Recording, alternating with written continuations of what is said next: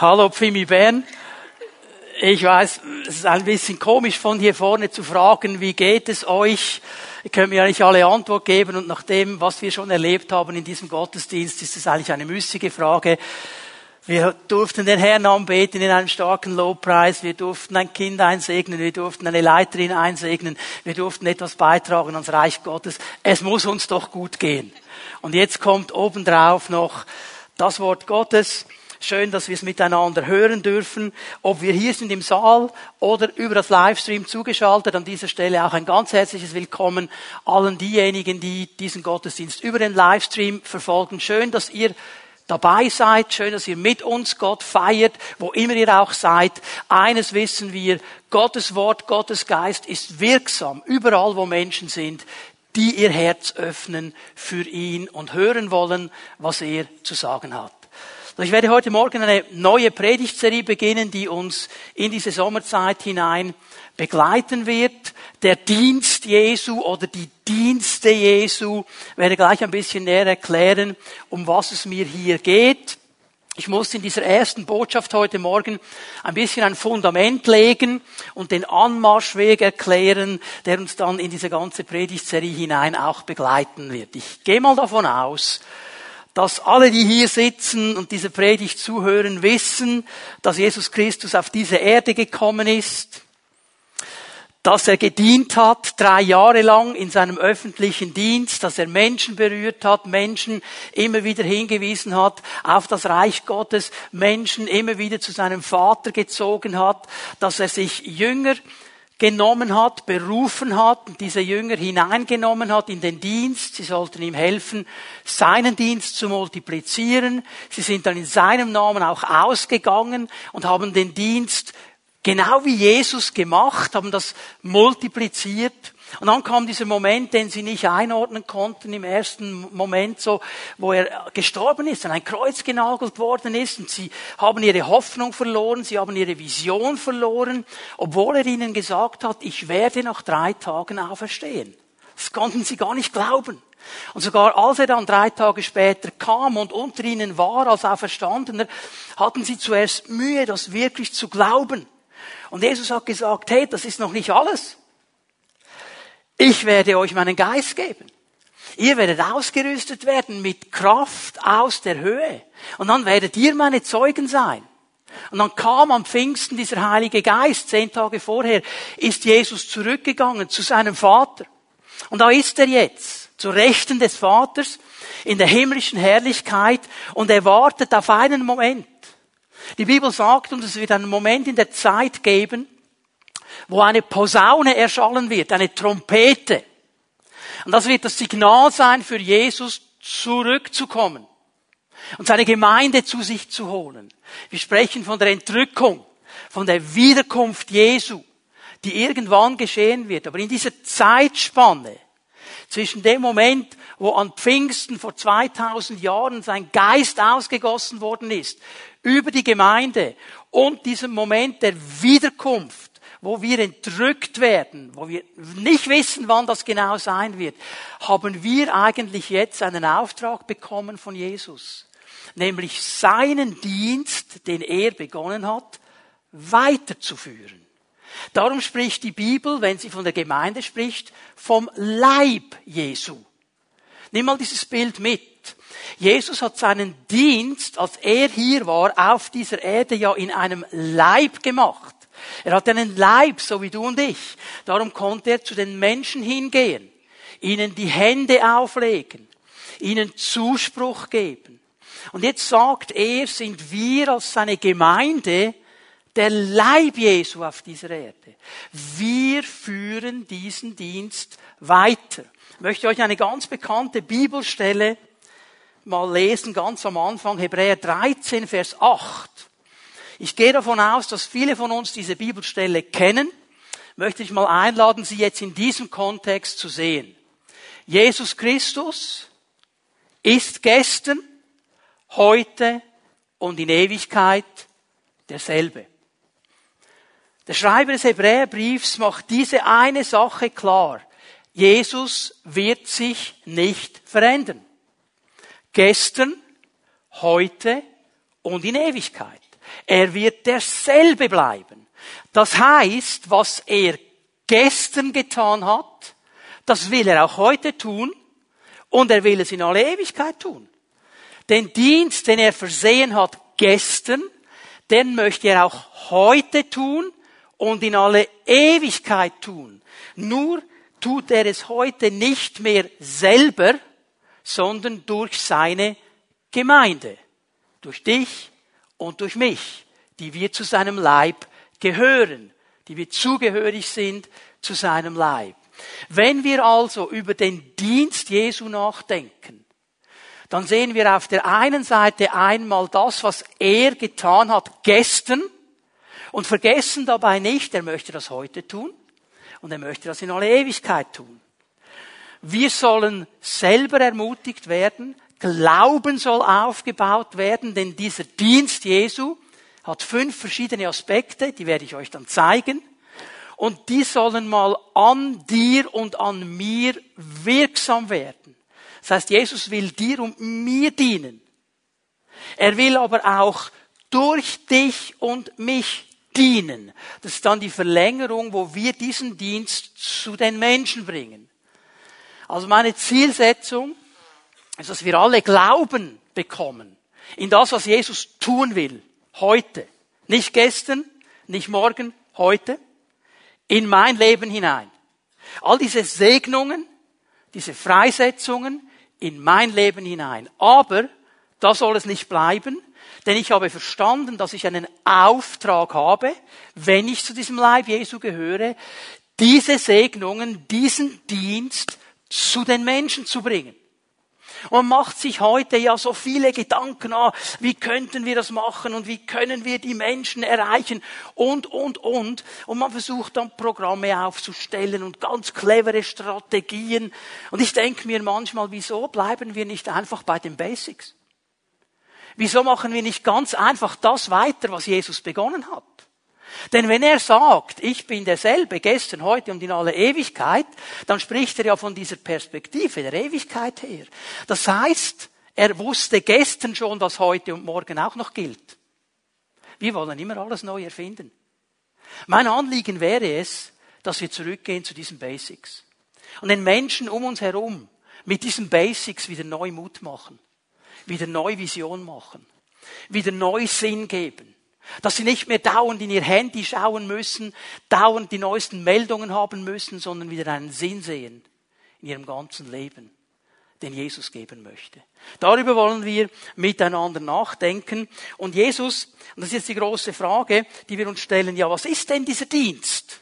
Dieser Dienst Jesu, was, was genau bedeutet das? Oder diese Dienstaspekte. Jesus selber gibt uns eine Antwort.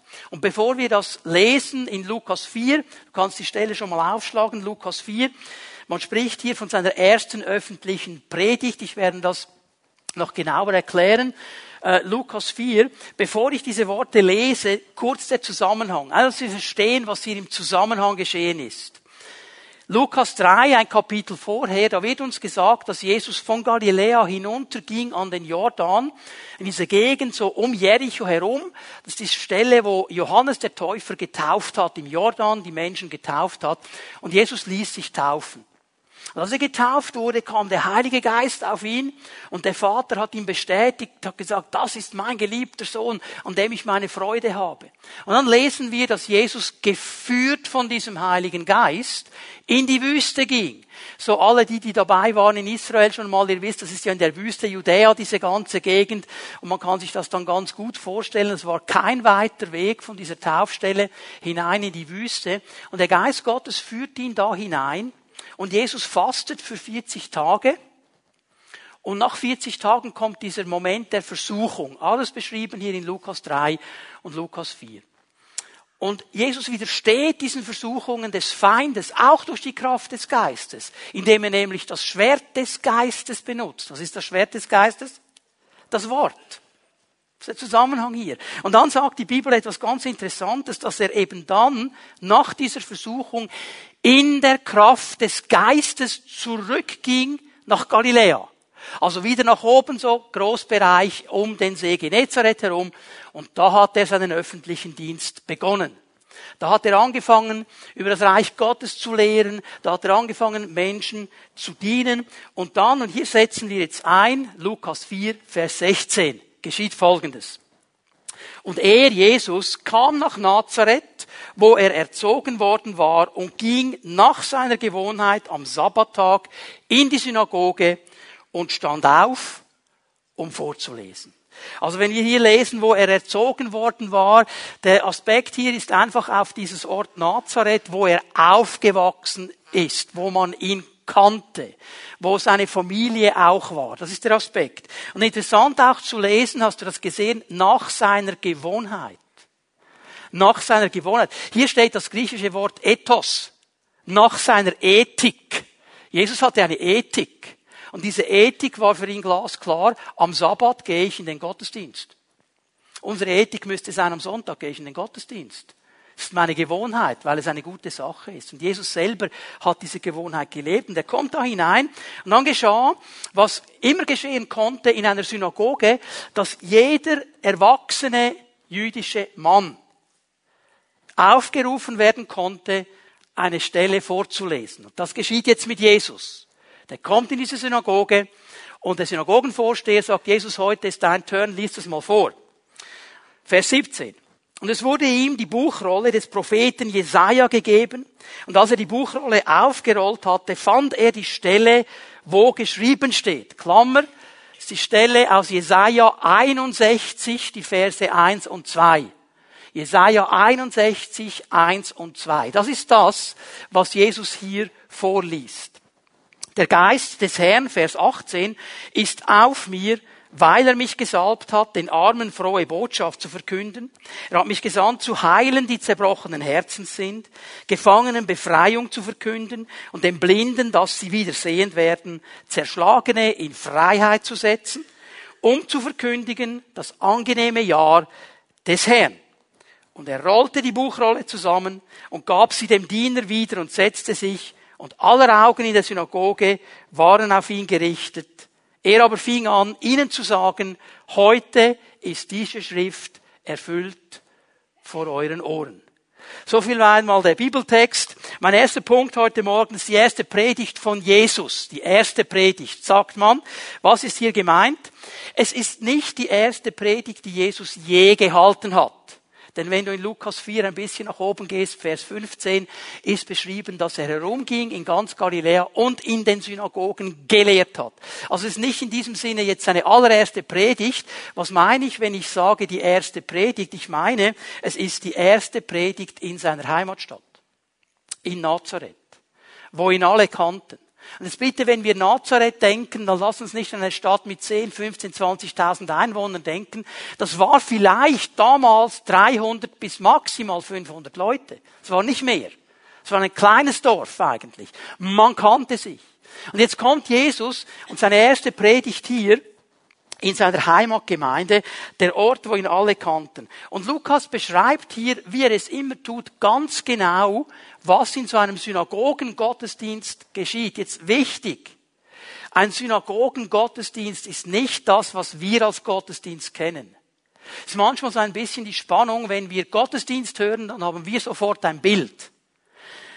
Was hier geschehen ist, ist eine ganz andere Sache. Ich möchte euch das kurz erklären. Ein Synagogen-Gottesdienst ging folgendermaßen vonstatten. Es begann mit einer Proklamation. Man hat das Schma Israel, höre Israel, das Glaubensbekenntnis proklamiert. Das hat man ausgesprochen und die ganze versammelte Gemeinde hat Amen dazu gesagt. Dann kam ein Gebet, das sogenannte 18 Bittengebet. Jeden Samstag das Gleiche, jeden Gottesdienst das Gleiche. Und dann kam eine Schriftlesung.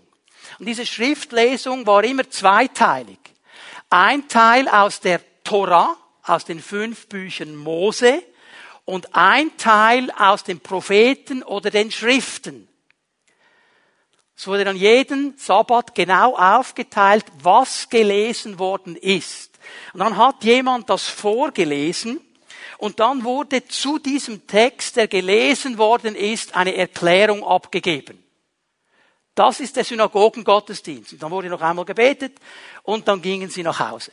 Und genauso ist es an diesem Tag gewesen. Jesus kommt auch in die Synagoge und er wird festgelegt von diesem Synagogendiener. Heute, Jesus, liest du vor und erklärst. Und es wird in die Schriftrolle gebracht. Das heißt, er geht nach hinten in der Synagoge, war am hinteren Teil so ein, ein, ein Schrank und da war die Schriftrolle drin, Schriftrolle. Also das war ein Riesenteil. Und dann wurde das dann ausgerollt und dann wurde vorgelesen, wo man an diesem Tag lesen sollte. Und oh Zufall, oh Zufall, an diesem Tag, wo Jesus lesen sollte, ging es eben gerade um eine messianische Prophetie aus Jesaja 61. Das wussten diese Leute. Die kannten das Alte Testament. Die wussten genau, um was es hier eigentlich geht. Und Jesus hat es genauso gemacht. Er liest im Stehen vor und dann setzt er sich hin. Das ist ein Unterschied zu heute. Bei der Predigt steht der Prediger, alle anderen sitzen. Damals war es umgekehrt. Jesus hat sich hingesetzt und erklärt, okay, der Text noch einmal eine ganz bekannte Prophetie. Alle, alle damals haben sehnlichst auf diesen Messias gewartet. Alle haben sehnlichst auf diesen Diener Gottes gewartet, der Israel erlösen wird, der sie freisetzen wird, der die Römer rausschmeißen wird. Das war ihre Idee. Der Israel wieder zurück zur einstigen Größe bringen würde. Er ist ein Spross Davids. Unter David war dieses Königreich dann auch noch bei Salomo ausgebreitet. In einer riesen Ausbreitung. Die haben sich das gewünscht. Jetzt kannst du dir vorstellen, wie das so abging in dieser Synagoge. Also stellt euch mal vor, da waren vielleicht 30, 40 Männer. Die wussten schon, wer Jesus ist. Und die haben wahrscheinlich gedacht, so, jetzt, jetzt sind wir schon mal gespannt, was der Zimmermann zu dieser Stelle sagt. Also, also da hören wir gut zu.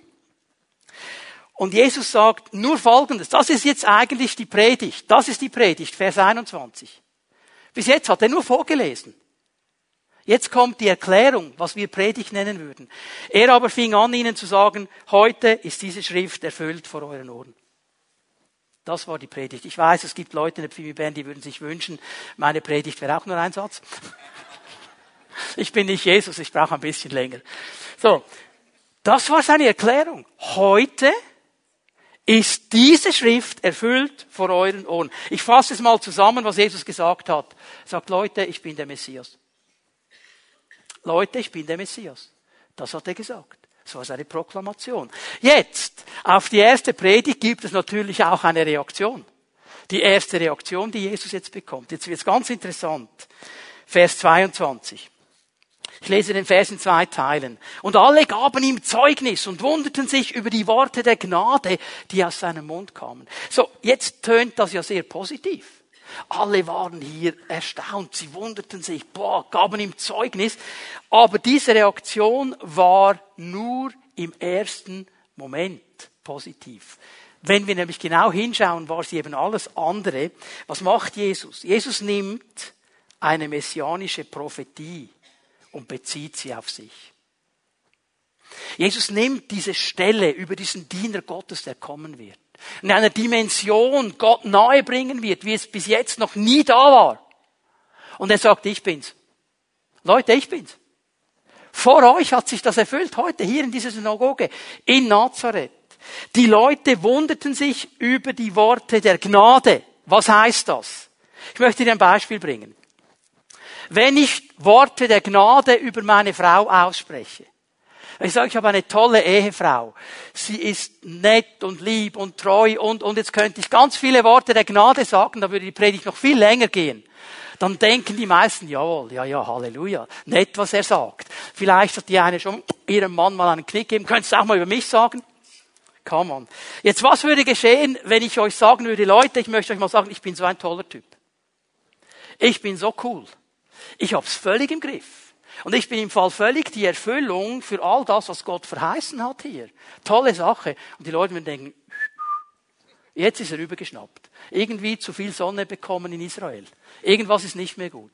Wenn ich Worte der Gnade über jemand anderen sage, ist es eine Sache. Wenn ich sie aber auf mich beziehe, dann denken wir, arroganter Sack. Was hat Jesus gemacht? Genau das. Und jetzt schau mal, und sie sprachen, ist dieser nicht der Sohn Josefs? Ja, hallo, wir kennen doch den. Den kennen wir doch. Ist es dem jetzt irgendwie zu Kopf gestiegen? Übrigens, du kannst hier aufschreiben, Matthäus 13, ab Vers 45. Matthäus beschreibt diese Stelle auch noch und er beschreibt sie noch ein bisschen genauer. Bei Matthäus sagen die Leute nur noch, ja hallo, aber hey hallo, wir kennen doch Josef. Wir kennen doch Maria, seine Mutter. Wir kennen doch seine Brüder und seine Schwestern. Die wohnen doch alle unter uns. Hallo, was ist jetzt mit dem Typ los? Hey, das ist doch der Zimmermannssohn, der bei mir zu Hause die Veranda neu gemacht hat. Oder das Dach belegt hat. Und jetzt geht er da zu diesem Johannes in die Wüste, lässt sich taufen, geht dann ein bisschen äh, beten, kommt zurück, predigt ein bisschen in der Gegend herum und die Leute finden das noch cool und dann hat er sofort das Gefühl, er sei der Messias. Hallo, schläft's? Was ist los mit dem? Das war die Reaktion. Die konnten überhaupt nicht einordnen. Und jetzt ist natürlich die große Frage, wie geht Jesus mit der Reaktion? Lässt es einfach stehen. Was macht er? Wir müssen genau hinlesen. Da sagte Jesus zu ihnen, ihr werdet mir sicher das Sprichwort vorhalten, Arzt hilft dir selbst und werdet sagen, wie wir gehört haben, hast du in Kapernaum große Dinge getan. Nun dann tu sie auch hier in deiner Vaterstadt. Er sagt ihnen, Leute, ich sehe doch, was ihr denkt. Ja, beweise jetzt mal, dass du der Messias bist. An anderen Orten hast du große Dinge getan. Jetzt mach mal hier. Wir wollen was sehen. Und wenn wir dort irgendein Wunder sehen, wenn wir irgendwie eine große Tat sehen, okay, da können wir noch mal diskutieren. Jesus geht überhaupt nicht darauf ein und sagt, ich sage euch, Vers 24, kein Prophet gilt etwas in seiner Vaterstadt. Kein Prophet. Keiner. Auch der größte aller Propheten, den es jemals gab, der Messias nicht. Die haben ihn einfach nicht akzeptiert. Die wollten das nicht akzeptieren, weil sie kannten ihn ja. Sie wussten ja, wo er herkam. Sie kannten ja seine Familie. Sie wussten vielleicht auch, was die Brüder und Schwestern noch alles verbrochen hatten. Und jetzt wird das sippenhaft gemacht. Kann doch gar nicht sein. Und Jesus legt diese Sache ganz klar. Und es ist oft ja auch bei uns so. Wenn wir etwas kennen oder jemanden kennen, ist es manchmal ganz schwierig, darüber nachzudenken, ob Gott durch diese Person etwas sagen könnte. Weil wir kennen ihn ja. Und jetzt ist er aber nicht fertig. Ich meine, das ist schon eine ziemlich klare Antwort. Jetzt setzt er noch einen drauf. Vers 25. Im Übrigen erinnere ich euch an Folgendes. Es gab in Israel viele Witwen, als es in den Tagen Elias drei Jahre und sechs Monate nicht regnete und im ganzen Land eine große Hungersnot herrschte. Und doch wurde Elia zu keiner von ihnen geschickt, sondern zu einer Witwe in Sarepta im Gebiet von Sidon. Das war das damalige Phönizien, das heute, der heutige Libanon. Also, einfach, dass wir hier klar sind, außerhalb Israels. Zu einer Person, die nicht zu Israel gehörte, die nicht zum Bund Bundesvolk gehörte, die nicht zu diesem Volk gehörte, das Gottes Volk sein soll. Außerhalb wurde er hingeschickt. Schwierige Sache. Jesus ist immer noch nicht fertig. Vers 27.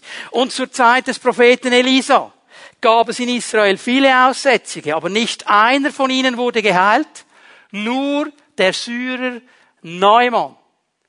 Das damalige Assyrien, das heutige Syrien, war immer ein Feind Israels.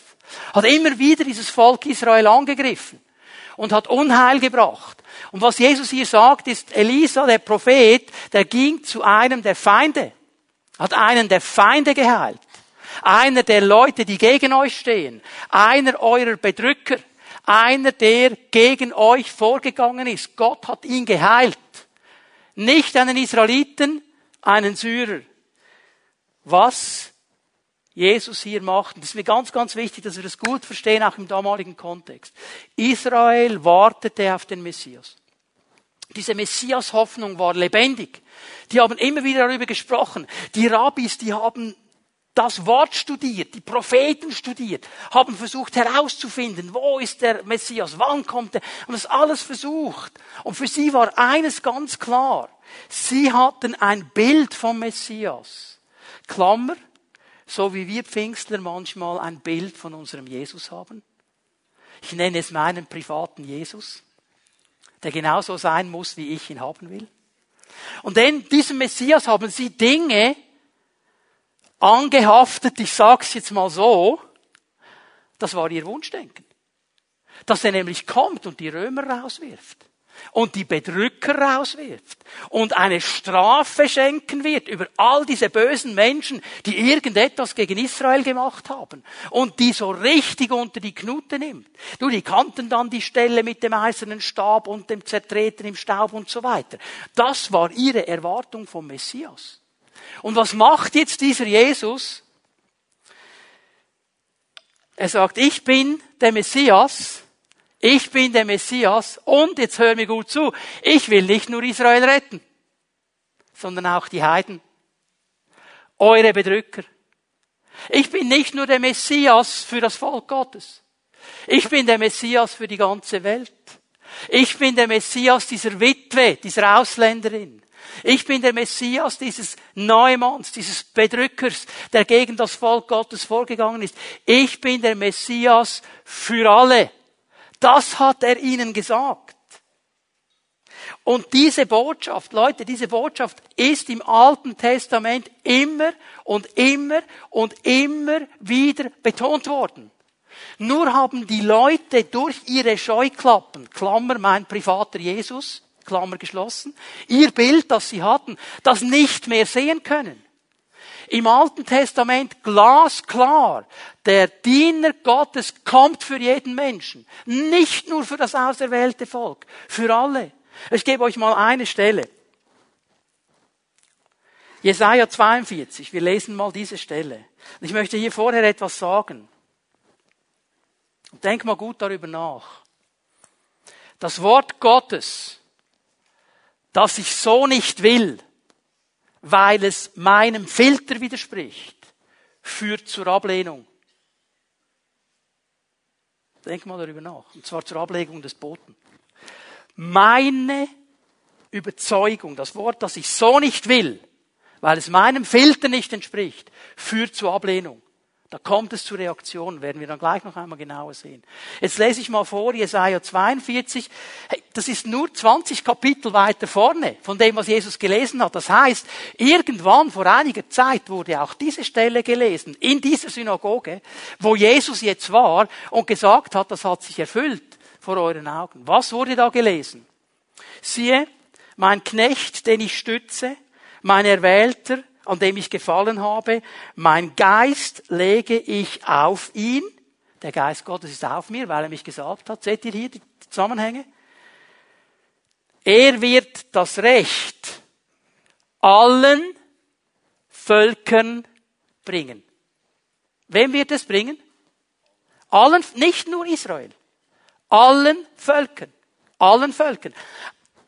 Ich habe meinen Geist auf ihn gelegt. Vers 2. Nicht schreit er, nicht ruft er laut, lässt draußen seine Stimme nicht vernehmen. Das heißt, der Messias, wenn er kommt, der Diener Gottes, wenn er kommt, dann wird er nicht ein Riesengeheu machen, ein Riesengeschrei, eine Riesenschlacht. Was wollten die Leute? Sie wollten, dass er genau diese Schlacht macht. Dass er mit Geschrei und Gedröhne die Römer rauswirft. Und hier sagt Gott über diesen Messias, der kommen wird, er hat einen ganz anderen Dienst. Er hat einen sanften Dienst. Er wird nicht herumschreien. Er wird nicht überall herumschreien, sondern, Vers 3, geknicktes Rohr zerbricht er nicht. Glimmenden Docht löscht er nicht aus. In Treue soll das Recht er bringen. Das ist seine Aufgabe. Er wird nicht zerbrechen. Er wird nicht auslöschen. Was haben die Juden sich gewünscht? Dass der Messias kommt und diese Römer ein für alle Mal auslöscht. Rauswerfen wäre zu wenig. Auslöschen. Was die gemacht haben in unserem Land, das braucht Strafe. Und dieser Messias ist ganz anders. Nicht müde wird er, Vers 4, nicht entkräftet. Er gibt nicht auf. Er gibt nicht auf. Bis das auf Erden das Recht gegründet und seine Weisung harren die Inseln. Mit diesem hebräischen Begriff, die Welt und die Inseln, meint er den ganzen Planeten, überall wo Menschen sind. Und Jesus sagt, ich werde nicht Ruhe geben als Messias, bis mein Recht überall bekannt geworden ist. Jetzt ist er beim Vater und wir sind sein Leib, Das muss unsere Aufgabe sein, dass wir dieses Recht Gottes, diesen Dienst Jesu zu den Menschen bringen. Überall hin, wo wir nur können, wo es nur eine Möglichkeit gibt, in dieser Kraft des Geistes, die er auch uns geschenkt hat. Das wäre die Aufgabe.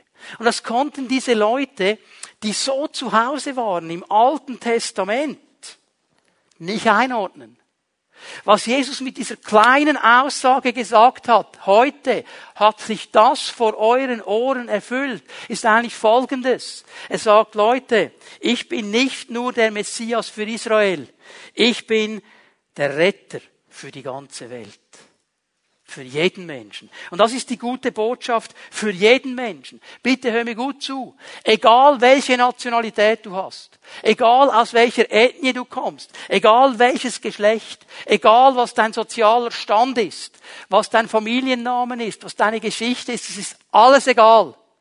Jesus sagt dir heute Morgen, und das ist sein erster Dienst, ich bin gekommen, um dich zu erretten. Ich bin gekommen, um dein Messias zu sein. Ich bin gekommen, um dir eine ganz neue Dimension zu zeigen. Ich bin gekommen. Heute hat sich dieses Wort vor euren Augen erfüllt. Das ist die Ansage. Das ist die Botschaft, die Wahrheit, die Jesus hier klar macht. Und ich sage es jetzt noch einmal. Das ist nichts Neues. Für die Leute in dieser Synagoge war es nichts Neues oder es hätte nichts Neues sein müssen. Weil wenn sie das Alte Testament gelesen hätten, richtig gelesen hätten, ohne Filter, ohne den privaten Jesus da drin zu sehen, hätten sie verstanden, der Messias wird kommen für die ganze Welt. Nicht nur für Israel alleine. Aber das wollten sie nicht weil sie ihre Agenda hatten, ihren Filter hatten, ihre Idee hatten, eben ihren privaten Jesus. So muss der sein. Und wehe, der ist nicht so. Wenn der nämlich nicht so ist, wird Folgendes geschehen. Und Leute, ähm, ich sage jetzt mal innerlich, ist das heute noch genau dasselbe. Äußerlich nicht, aber innerlich. Was geschieht? Als die Leute in der Synagoge das hörten, packte sie alle die Wut. Stell dir jetzt das vor. Jetzt kommt dieser Jesus. Und ich meine, es, wir reden hier von Jesus. Und, und, und wenn der etwas gesagt hatte, diese Worte hatten Gewicht. Also da hast du gemerkt, wenn der was gesagt hat, auch wenn er etwas gesagt hat, das dir vielleicht nicht passt und mir. Aber du hast gemerkt, es ist kein Dampfplauderi. Also da, da kommt schon Substanz. Und eigentlich müsste man sich freuen, wenn der sagt, hey, das hat sich heute erfüllt dass ich gekommen bin, den Armen gute Botschaft zu bringen, diese zerbrochenen Herzen zu heilen, dass ich gekommen bin, Gefangene freizusetzen, dass ich gekommen bin, den Blinden das Augenlicht zurückzugeben und Zerschlagene in Freiheit zu setzen, sagen, Halleluja, Herr, hier bin ich, komm, ich möchte als Erster. Sie werden sauer. Sie werden wütend. Weil das ist nicht der private Jesus, den ich mir vorgestellt habe. Und jetzt werden sie wütend. Und sie sprangen auf zehrten Jesus zur Stadt hinaus und führten ihn an einen Abhang des Hügels, auf dem ihre Stadt erbaut war. Dort wollten sie ihn hinunterstürzen. Also sprich, sie wollten ihn steinigen. Vor einer Steinigung, da wurde die Person heruntergestürzt zuerst, dann war sie meistens schon bewusstlos und dann wurden die Steine geworfen. Das war in der damaligen Zeit so. Die wollten ihn da herunterwerfen, die wollten ihn umbringen. Die waren so sauer, die wollten ihn killen. Vers 30 dann ganz souverän. Jesus aber schritt mitten durch die Menge hindurch und ging fort. Ich freue mich dann auf den Film, wenn wir das mal sehen im Himmel, wie Jesus da souverän einfach durchgeht. Nichts mehr gesagt, aber er ging fort. Er ging fort. Jetzt muss ich in meinem letzten Punkt etwas sagen über diesen ersten Dienst Jesu. Wir haben seine erste Predigt gesehen, wir haben die erste Reaktion auf diese Predigt gehört. Was ist sein erster Dienst? Der erste Dienst Jesu, schau noch einmal genau hinein, Lukas 4, Vers 18, ist der Dienst der Errettung. Ich bin gekommen, den Armen gute Botschaft zu bringen. Errettung. Ich werde euch das gleich im Zusammenhang erklären. Das war von Anfang an so. Matthäus 1, Vers 21, diese bekannte Aussage über Jesus. Sie wird einen Sohn zur Welt bringen, dem sollst du den Namen Jesu geben, denn er wird sein Volk von aller Schuld befreien. Und eigentlich müsste man hier übersetzen, erretten. Das griechische Wort, das hier steht, bedeutet erretten. Und zwar erretten in der ganzen Breite der Wortbedeutung.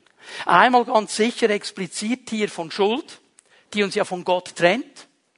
Das ist das Problem mit der Schuld. Das ist das Problem mit dieser Zielverfehlung, die wir Sünde nennen. Dass sie uns trennt von der Gegenwart Gottes. Dass sie uns den Weg zu Gott verunmöglicht. Darum muss Jesus das wegnehmen, indem er es am Kreuz von Golgatha getragen hat.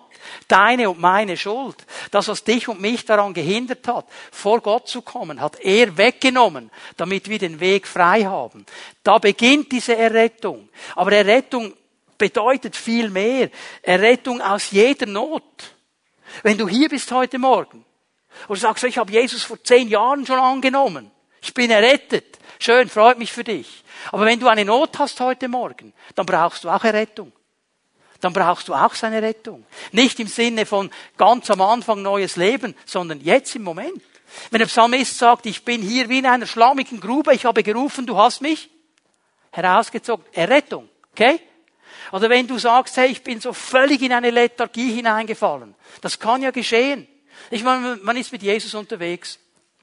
10 Jahre, 15 Jahre, 20 Jahre. Und irgendwann wird vieles, was am Anfang noch so begeisternd war, wird einfach so zu Gura normal, wird ganz normal. Ja, man liest dann halt die Bibel, man hat es dann gemacht, man betet halt, man weiß ja, was man sagen muss. Lobpreis machen wir auch noch ein bisschen und so weiter. Aber es ist irgendwo kein Leben mehr da. Und du bist in eine Lethargie hineingekommen. Du bist einfach noch so im Strom mitgegangen. Aber eigentlich ist da nichts mehr da. Wann ist das letzte Mal, dass Jesus durch sein Wort ganz persönlich zu dir gesprochen hat? Wenn du das Wort gelesen hast, die er dich berührt hat. Wann ist das letzte Mal, wo das geschehen ist? Hoffentlich heute Morgen. Oder gestern. Die Gefahr einer Lethargie. Hey, wenn du das bist, dann brauchst du Errettung aus dieser Lethargie. Dann brauchst du ein neues Feuer. Dann brauchst du eine neue Berührung. Da muss Jesus deinem Leben eine neue Vision geben. Genauso wie er es mit Petrus gemacht hat und diesen paar Jüngern, die der mitgenommen hat. Aus dieser Lethargie, aus dieser Hoffnungslosigkeit nach der Auferstehung, weil er nicht mehr weiter wusste, sagt er einfach, ich gehe zurück in mein altes Leben, ich gehe wieder fischen. Kommt ihr mit? Und die anderen gingen mit, weil sie auch keine Hoffnung mehr hatten. Und Jesus begegnet ihnen. Und er rettet sie aus dieser Hoffnungslosigkeit, aus dieser Lethargie, indem er ihnen einen neuen Auftrag gibt, indem er ihnen eine neue Vision gibt. Hey, wenn du das bist, dann brauchst du auch Errettung. Um zu sagen, Jesus, rette mich aus dieser Hoffnungslosigkeit und gib mir neu eine Vision. Gib mir neu einen, einen Blick, dass ich als dein Diener hier heute deinen Dienst zu den Menschen bringen kann. Es ist gar nicht die Frage, wie genau. Es war die Frage, bin ich überhaupt bereit, mich rufen zu lassen. Jesus sagt, ich lese noch einmal Vers 18 hier, Lukas 4. Der Geist des Herrn ist auf mir, weil er mich gesalbt hat, den Armen frohe Botschaft zu verkündigen. Das ist ein Bild für diese Errettung. Ich möchte hier mal festhalten, ähm, Botschaft ist das Wort Evangelion, Evangelium, gute Nachricht. Gute Botschaft. Und ich möchte hier eine Sache festmachen, die ganz, ganz wichtig ist. Was hat Jesus verkündigt?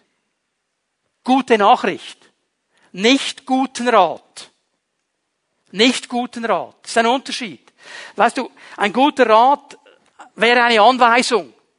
Die würde irgendwie heißen, okay, schau mal, mach so, dann geht's besser. Du könntest ja auch mal so probieren. Jesus hat nicht gesagt, ich gebe einen Rat. Er sagt, ich gebe eine gute Botschaft, eine gute Nachricht. Was ist die gute Nachricht? Wir wissen es hoffentlich. Ich habe alles für dich getan, was nötig ist, um dich zu erretten. Ich habe die Kraft, ich habe die Autorität, ich habe jede Möglichkeit, dich zu retten. Egal von wo du Rettung brauchst. Ich habe dafür bezahlt. Ich habe die Autorität. Ich kann das tun.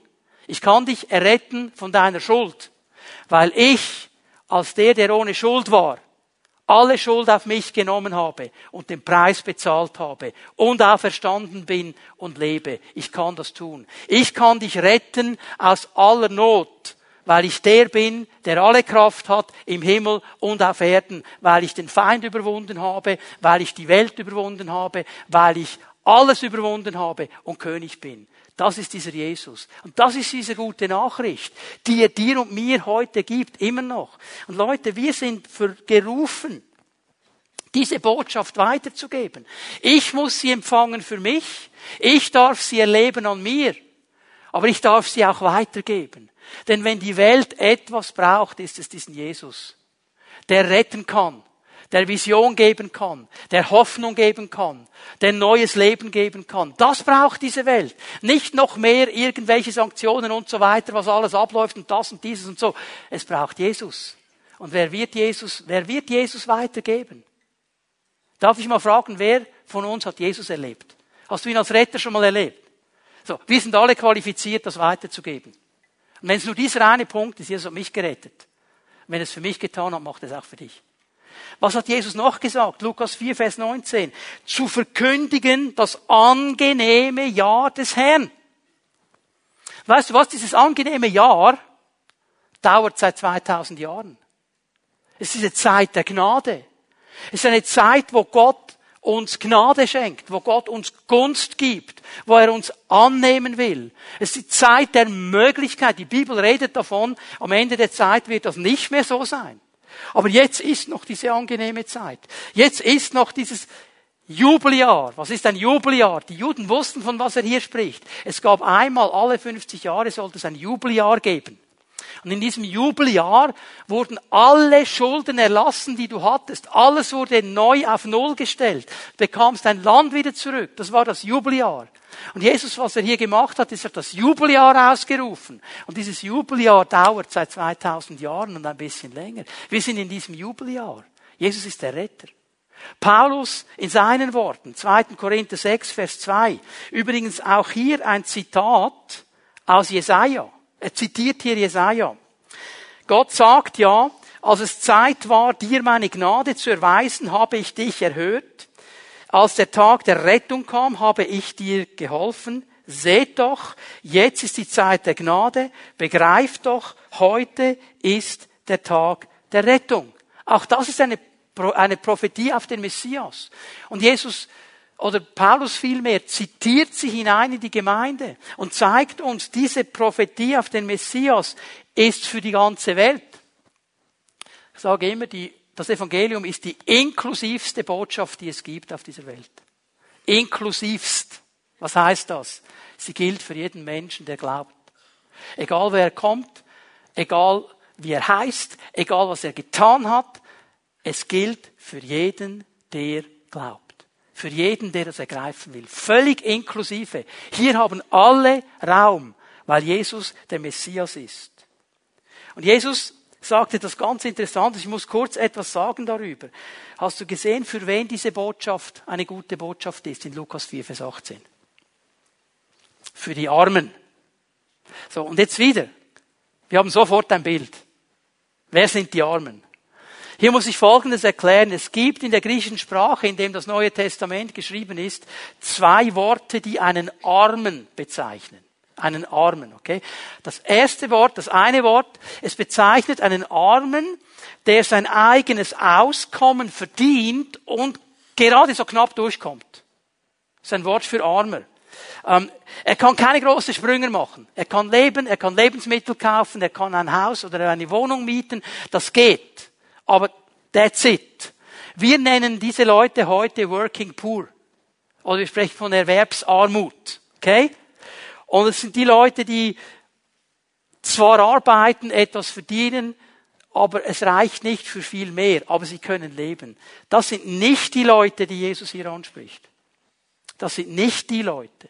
Denn das zweite Wort, und das ist das Wort, das Jesus hier gebraucht, ist ein Mensch, der überhaupt gar nichts hat. Er ist bettelarm. Er ist so arm, dass er betteln muss. Er kann nichts tun. Er hat keinen Rappen. Er hat gar nichts. Er ist völlig angewiesen auf die Hilfe eines anderen. Er kann auf nichts zurückgreifen. Er hat gar nichts. Er ist absolut bettelarm. Er ist total mittellos. Er muss betteln um zu überleben. Und genau dieses Wort braucht Jesus. Und Jesus meint jetzt hier nicht einfach nur der Gedanke, der hat keine materiellen Güter und er hat keine Finanzen. Er meint etwas ganz anderes. Weil genau dasselbe Wort benutzt er am Anfang der Bergpredigt in der ersten Glücklichpreisung. Matthäus 5, Vers 3. Glücklich sind die geistlich Armen oder die Armen im Geist. Genau dasselbe Wort. Denn, was gehört ihnen? Das Reich der Himmel. Aber die haben alles. Weltlich gesehen haben sie nichts. Aber sie haben alles. Um was geht es ihm hier? Es geht um eine Haltung. Es geht um eine Haltung. Und für mich ist das ein Schlüssel. Der Dienst Jesu, sein Errettungsdienst an dir und an mir, beginnt da, wo ich verstanden habe, ich habe nichts zu bieten. Ich kann das Problem nicht lösen. Ich kann nichts machen, das die Situation verändert. Ich kann nichts gegen meine Schuld machen. Ich kann nichts gegen meine Not machen. Ich kann nichts gegen meine Lethargie machen. Ich kann nichts gegen meine Hoffnungslosigkeit machen. Ich bin bettelarm. Ich kann nichts. Ich habe nichts. Ich bin völlig angewiesen auf jemanden, der mir hilft. Weißt du, was das die Bibel nennt? Demut. Demut wenn du verstanden hast, die Lösung ist nicht in mir. Ich brauche Hilfe.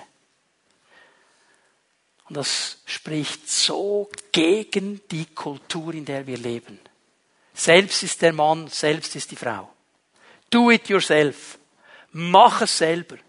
Und wir haben immer noch irgendwelche Ideen und immer noch irgendwelche Dinge und versuchen es noch so und noch so.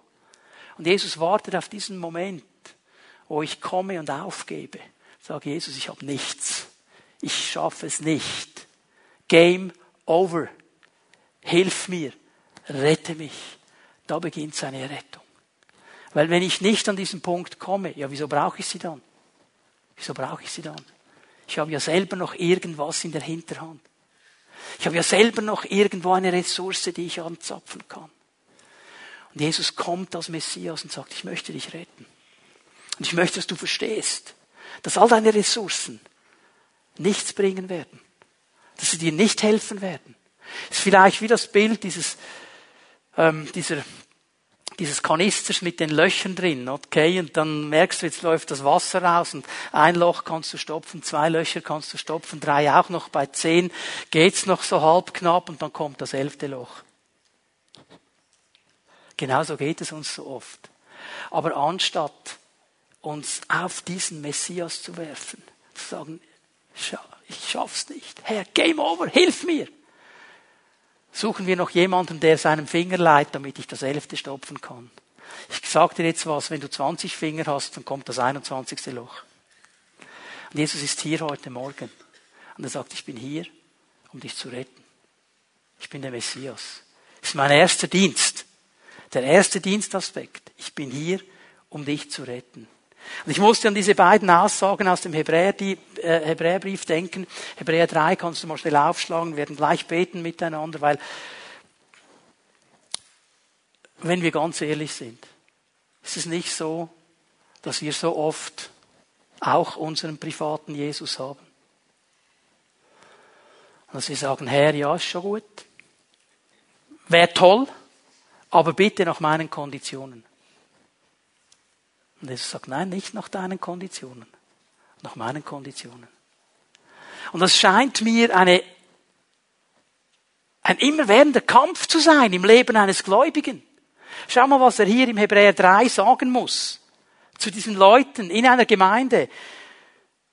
Aus diesem Grund mahnt uns der Heilige Geist. Wenn ihr heute die Stimme Gottes hört, wenn er heute zu dir spricht, hör auf, deine Konditionen zu diktieren und glaub ihm. Gib auf. Komm an diesen Punkt und sag, okay Herr, ich kann nichts bieten, rette mich. Vers 15, noch einmal zurück zu der bereits zitierten Schriftstelle. Wenn ihr heute die Stimme Gottes hört, dann verschließt euch seinem Reden nicht wie damals, als gegen ihn rebelliert wurde. Schon damals in der Wüste hat der Herr Dinge gesagt, die dem Volk nicht gepasst haben. Sie haben rebelliert.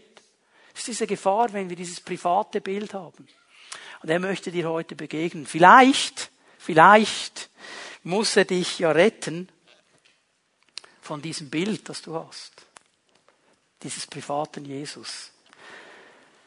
Er aber fing an, ihnen zu sagen, heute ist diese Schrift erfüllt vor euren Ohren. Und das gilt auch heute. Können wir aufstehen miteinander? Die Lobpreiser einladen. Lass uns einen Moment in die Gegenwart Gottes gehen. Ich möchte dich einladen, dass wir zusammen einen Moment darüber nachdenken, über diese Frage. Was hat Jesus durch seinen Geist dir gesagt heute Morgen? Was hat er dir gesagt? Was hat er in deinem Leben angesprochen?